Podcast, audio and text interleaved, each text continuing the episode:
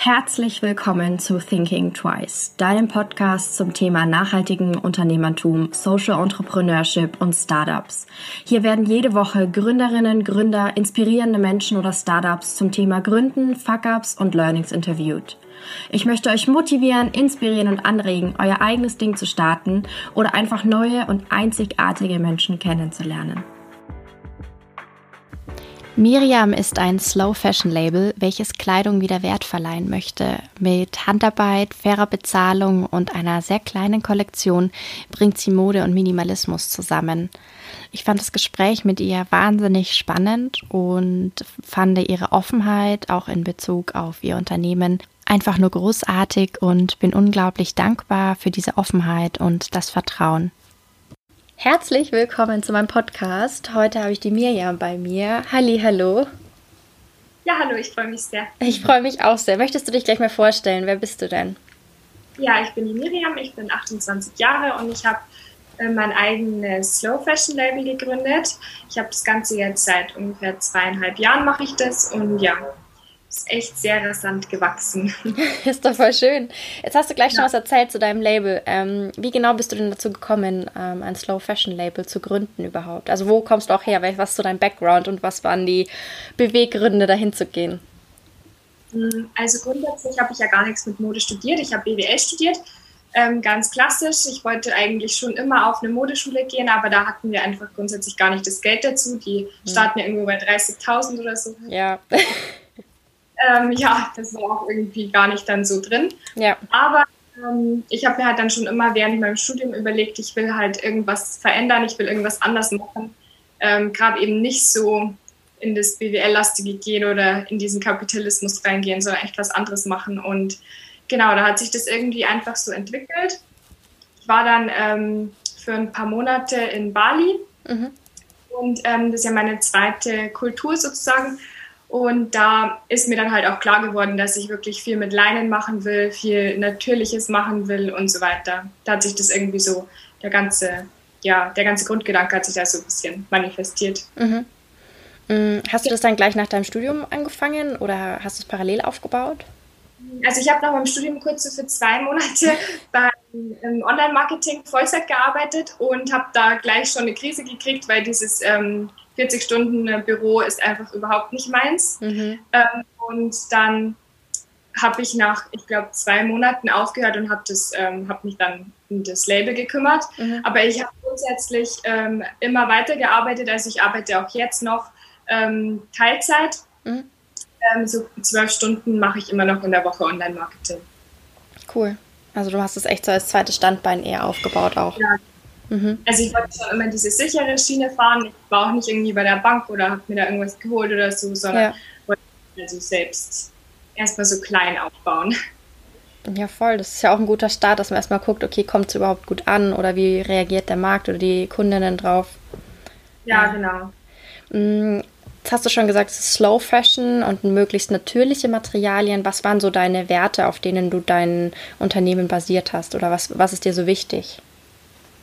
Also eigentlich war mir fast mitunter das Wichtigste, dass die Menschen, die die Kleidung machen, einfach fair bezahlt werden. Ich habe mhm. halt meine Bachelorarbeit über sowas geschrieben und habe mich da sehr viel mit Entwicklungsländern befasst und ähm, mit den Frauen vor Ort und so weiter. Und da sieht man halt einfach, dass man die im Grunde nur aus diesem Armutszyklus rausholen kann, wenn man eben weiterhin mit denen arbeitet. Also wenn man nicht komplett dieses Land einfach vergisst und sagt, man macht jetzt nur noch ähm, äh, hier in Europa alles. Ja gleichzeitig ist es halt auch einfach erschreckend, wie die Preise da sind oder was die den Leuten zahlen. Also das will man wirklich gar nicht wissen. Ja, ich glaube, das sind noch so geringe Beträge, das kann man sich hier gar nicht vorstellen. Also ähm ja, das Schlimme ist, finde ich, dass jeder eigentlich weiß, dass es so ist. Ja. Also es ist ja in allen Köpfen irgendwie drin, aber trotzdem, wenn man sich das Teil dann kauft, dann überwiegt irgendwie das, dass man sich irgendwie selbst darstellen muss wohl mit diesem Teil und das ist einfach total schade, dass das so einen hohen Stellenwert halt ich sag mal, gerade in den Luxusländern hat.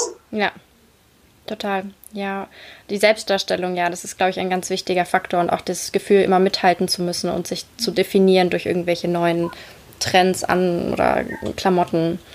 Ähm, das heißt aber, du fertigst oder ihr fertigt immer noch bei euch in der Region eure Kleidung an, oder?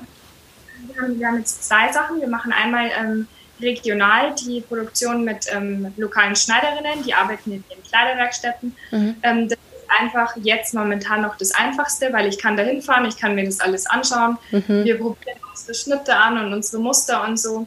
Ähm, aber jetzt gleichzeitig haben wir eben auch eine Produktionsstätte in der Ukraine gefunden. Mhm. Und ähm, da haben wir uns halt sehr lange damit befasst, haben uns die Gehälter von allen zeigen lassen und so und ähm, haben jetzt halt endlich so eine Produktionsstätte gefunden, die halt auch 70 Prozent mehr zahlt als den Durchschnittslohn. Oh wow. Ja, aber tatsächlich ist der Durchschnittslohn halt auch so gering, dass man wirklich auch wieder sich denkt, oh mein Gott, halt trotzdem irgendwie ja, ja, keine Ahnung, relativ nah, aber doch so einen anderen Lohn und die mhm. Lebenshaltungskosten ändern sich nicht so gravierend. Mhm.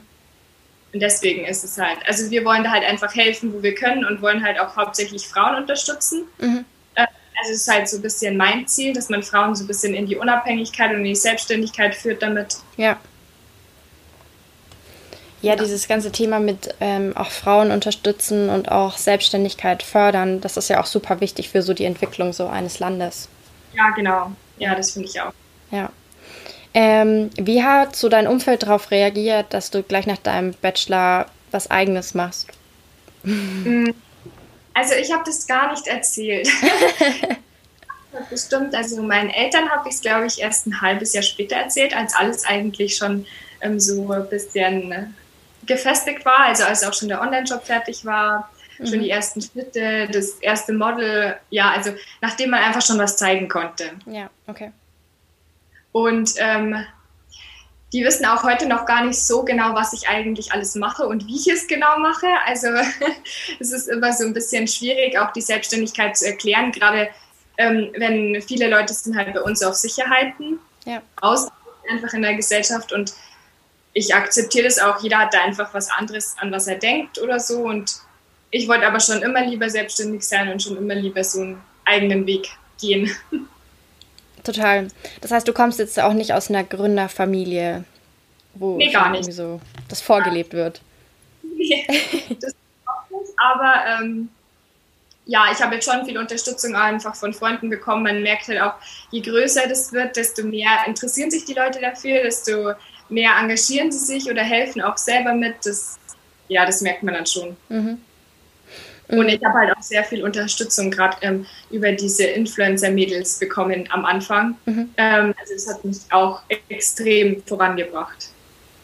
Ja, das ist immer wieder faszinierend, wie viel es äh, bringen kann. Das ist immer voll mhm. schön. Ähm, ja. Aber gut, du machst ja auch sehr viel auf Social Media, finde ich. Du machst auch sehr viel Aufklärung ja. und dieses ganze Body Positivity, so ein bisschen auch so vom Thema, finde ich manchmal. Ähm, das ist ja auch nochmal super wichtig. Ähm, du hast jetzt schon gesagt, dass du, am, dass du dich selber finanziert, also du finanzierst, also dass du nicht zu einer Bank gegangen bist. Ähm, wieso hast du dich dafür entschieden? Ähm, also ich glaube, das ist ein bisschen mein eigenes Sicherheitsbedürfnis gewesen, dass ich den Banken nicht so ganz vertraue. Und dass ich mir dann gedacht habe, ähm, erstmal machen wir es so. Ich hatte ja zudem auch noch meinen BAFA-Kredit. Ähm, da war das auch gar nicht so einfach mit den Banken. Mhm. Ähm, ja, habe ich mir gedacht, ich probiere es einfach mal so. Und ich habe ja studiert, ich kann ja im Notfall dann halt auch einfach wieder mehr arbeiten gehen. Ja. Ähm, ja, und dann hat sich das eigentlich so ergeben. Ähm, jetzt sehe ich es nicht mehr so dramatisch. Also jetzt tatsächlich sehe ich es auch so, wenn man größere Kosten irgendwie hat, dann kann man sich auch ruhig irgendwie mal einen Kredit nehmen. Man sollte halt vielleicht sich nicht gleich überladen damit, ja. sondern sauber machen, dass man das halt auch wirklich wieder zurückzahlen kann. Ja. Ähm, das heißt, du bestellst die Stoffe irgendwo bei einem Händler und dann nähst du bei euch in der Region. Ähm, wieso hast du dich auch dafür entschlossen, also so wie ich das verstanden habe, ist bei euch so das Thema Minimalismus, kleine Kollektionen super wichtig. Ähm, kannst du da nochmal so ein bisschen deinen Gedankengang erklären, warum und auch in Verbindung mit Nachhaltigkeit und ja, wie das so entstanden ist? Hm. Okay, so viel. Also wir machen meistens bestellen wir halt kleinere Stoffmengen. Mhm. Ähm, deswegen haben wir natürlich auch höhere Preise. Also das geht eigentlich alles immer so miteinander her. Ja. Ähm, wir haben uns einfach für die kleinere Produktion entschieden, weil ich persönlich halt Massenproduktion auch nicht unterstützen möchte. Ich sehe da auch einfach nichts besonders Nachhaltiges darin, weil am Ende werden doch enorm viele Teile weggeschmissen oder sie werden halt irgendwie auf Lager gelegt. Ja. Das macht auch nicht so viel Sinn. Und ähm, ich finde auch irgendwie den Gedanken einfach schöner, dass es nicht jetzt Tausende von Leute gibt, die diese Kleidung jetzt haben, sondern ich finde es halt einfach schön, dass man es was Besonderes ist und dass die sich auch besonders in der Kleidung fühlen. Und dann gibt es das Teil halt nur limitiert, aber es gibt ja immer wieder was Neues. Ja, voll, voll. Genau. Und was war noch eine Frage? Nö, du hast es eigentlich wunderbar beantwortet. aber ich finde, eure Teile äh, sind auch so, dass man die ähm, zum einen irgendwie so upstylen kann, aber auch so ein bisschen so lässig, cool stylen kann. Also sie sind sehr, es sind einfach so, na, Basic klingt wieder so ein bisschen zu, zu runtergestuft, aber es sind einfach Teile, die sehr vielfältig sind. Ja, genau. Also das ist auch eigentlich der Plan. Also dass man wirklich ähm, sich nicht immer irgendwie, man geht wohin weg und dann braucht man gleich ein neues Teil, sondern dann kann man ja auch dieses Teil nehmen. Und wichtig ist uns halt einfach, dass man mit Accessoires oder mit Schuhen oder Make-up eigentlich das ausgleichen kann und nicht die ganze Zeit ein neues Modeteil auch braucht. Ja. Also dass man einfach so variieren kann und sich ja selbst immer wieder verändern kann damit. Total, voll. Mm, was sind so deine Ziele dieses Jahr? Also dieses Jahr haben wir tatsächlich noch ein paar hohe Ziele gesetzt. Mm, wir launchen jetzt dann die neue Kollektion. Mhm. Da freuen wir uns schon richtig drauf und ähm, starten dann auch noch ein paar andere neue Projekte und da hoffen wir doch sehr, dass wir zumindest auf jeden Fall mal die 10.000er Follower auf Insta knacken. ja, ansonsten, eigentlich wollen wir nur genauso weitermachen wie bis jetzt, aber wir hoffen halt immer, dass wir noch mehr Leute erreichen können, dass wir noch ähm, die Preise ein bisschen günstiger kriegen, ja. sodass wir ein bisschen günstiger anbieten können, weil wir auch merken, es sind so viele junge Leute, die unsere Kleidung ja tatsächlich kaufen möchten. Ja. Und es man ja schon, dass es irgendwie ja dann doch ziemlich teuer ist, aber ist halt irgendwie noch schwierig zu handeln. Ja, und ich glaube, man, also um das zu diesen jungen Leuten, ich glaube, es ist halt super schwer, das auch ins Bewusstsein zu bringen, dass einfach so viel jetzt eine Hose oder ein T-Shirt kostet, wenn das gut produziert ist und fair gezahlte Löhne da drin integriert sind und gute Materialien. Ich glaube, das ist noch, man ist es so gewöhnt von so schnellen Fast Fashion Labels, wie günstig die Sachen sind. Ich glaube, das muss auch wieder so ein bisschen so ein Bildungsprozess irgendwie in Gang gesetzt werden. Also ich finde, dass das Bewusstsein in den jungen Leuten eh schon ziemlich hoch ist, allgemein für faire Mode. Also finde ich sogar ist höher als bei älteren Leuten. Ja. Ähm, und was aber noch ein bisschen fehlt, ist, also man hat sich einfach an gewisse Preise gewöhnt, finde ich. Ja. Ähm, und das ist genau das Gleiche wie beim, bei den Essenssachen im Grunde auch. Also da heißt ja auch immer, vegan und vegetarisch ist so teuer. Aber im Grunde ist halt einfach so, man hat sich an irgendwas gewöhnt ja. und das ist aber eigentlich nicht der Ursprungspreis. Ja. Und deswegen, glaube ich, ist die Gesellschaft halt da noch so eingefahren drauf. Total. Mm, was wären jetzt so äh, Learnings, die du jemandem raten würdest, weitergeben möchtest, an jemanden, der gerade gründen möchte? Oder Sachen, die du genauso machen würdest, anders machen würdest? also, ähm, eigentlich würde ich wahrscheinlich alles wieder genauso machen. Ich bin auch ganz froh, dass wir halt klein gestartet haben, dass es alles immer irgendwie langsam voranging, mhm. weil man ähm, über die Zeit einfach enorm viel lernt und man eigentlich aus allem immer was mitnehmen kann. Mhm. Also wir haben auch schlechte Erfahrungen gemacht mit allen möglichen Leuten, aber ich glaube, aus dem lernt man halt auch gerade. Und ansonsten ist, glaube ich, einfach das Wichtigste, dass man eine Vision hat und dass man halt wirklich am Anfang weiß, man muss enorm viel arbeiten dafür. Also man muss sich halt schon wirklich auch hinsetzen und was dafür tun. Ähm, und ja, aber ansonsten glaube ich auch, dass wichtig ist, dass man sich nicht einreden lässt, dass man es lieber lassen soll und lieber auf die sichere Seite gehen soll, weil ich glaube, halt persönlich hat man jetzt nur diese Zeit zum Ausnutzen und dann sollte man es halt auch richtig tun und das tun, was man halt liebt. Total. Und ich finde es auch gut, dass du sagst, dass man es einfach ähm, nicht aus Angst nicht tun soll oder aus mhm. Angst vor Reaktionen vom Scheitern, obwohl Scheitern ja immer so der falsche Begriff ist, finde ich. Ähm, aber dass man das dann trotzdem ausprobieren soll.